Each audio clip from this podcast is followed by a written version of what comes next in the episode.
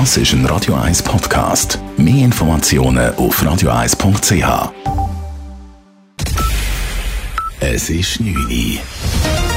Radio 1, der Tag in 3 Minuten. Mit dem Simon Storz. Mit der Aktivierung des Rettungsschirms für die AXPO will der Bundesrat einen möglichen Blackout in der Schweiz verhindern. Er hat der AXPO einen Kredit von bis zu 4 Milliarden Franken zugesprochen. Dies nachdem das größte Energieunternehmen der Schweiz am Freitag einen entsprechenden Antrag eingereicht hatte. Die AXPO ist damit das erste Energieunternehmen, welches diesen Schutzschirm beansprucht, den der Bundesrat in der ersten Jahreshälfte konzipiert hatte. Der Bundesrat setze alles daran, die Zahlungsunfähigkeit der AXPO zu verhindern, so Bundesrätin Simonetta Sommaruga vor den Medien. Die AXPO und ihre Töchter produzieren selbst Strom und sie geben ihn an zahlreiche lokale Verteilnetzbetreiber, also an Gemeinden weiter. Da hängt sehr viel dran. Die Versorgung reicht von der Turbine bis zur Steckdose von zahlreichen Schweizer Haushalten und Betrieben. Insgesamt hat der Bundesrat 10 Milliarden Franken für die Rettung systemkritischer Energieunternehmen bewilligt.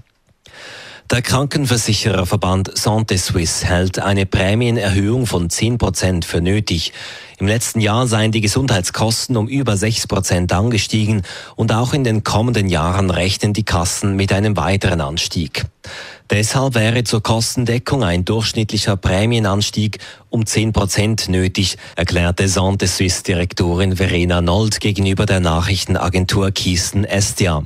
Der Verband wisse aber nicht, welchen Anstieg die einzelnen Kassen tatsächlich dem Bund zur Genehmigung vorgelegt hätten. Im Kanton Zürich sind Jugendliche in den letzten sieben Jahren wieder gewaltbereiter geworden. Das zeigt eine Studie der kantonalen Koordinationsgruppe Jugendgewalt.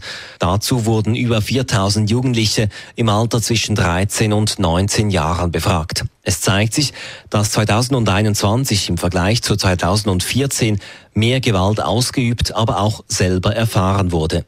2014 gab es im Vergleich zu 2007 noch einen Rückgang. Die Zunahme der Jugendgewalt zeigt sich in den meisten untersuchten Gewaltgruppen.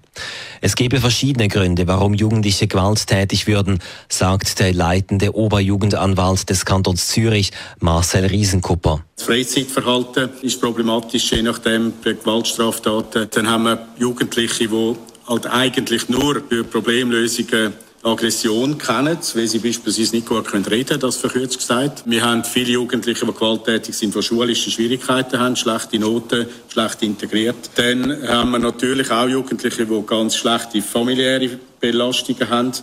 Besonders deutlich zeigt sich die Zunahme bei der Jugendgewalt im Bereich Raub und Erpressung bei Gewaltandrohung und bei sexuellen Übergriffen. Die britische Queen Elizabeth II. hat Liz Truss offiziell zur neuen Premierministerin ernannt. Wie britische Medien berichten, hat die Queen in Schottland den traditionellen Akt ausgeführt. Die neue britische Premierministerin Liz Truss versprühte in ihrer Antrittsrede Zuversicht. Das Land habe gewaltige Reserven an Talent, Energie und Entschlossenheit, sagte sie. Radio 1, Wetter. Der Nacht kann es örtlich regnen und auch morgen ist es regnerisch. Erst am Nachmittag tut es Licht auf und es gibt bis zu 21 Grad. Das war der Tag in drei Minuten. Das ist ein Radio 1 Podcast. Mehr Informationen auf radio1.ch.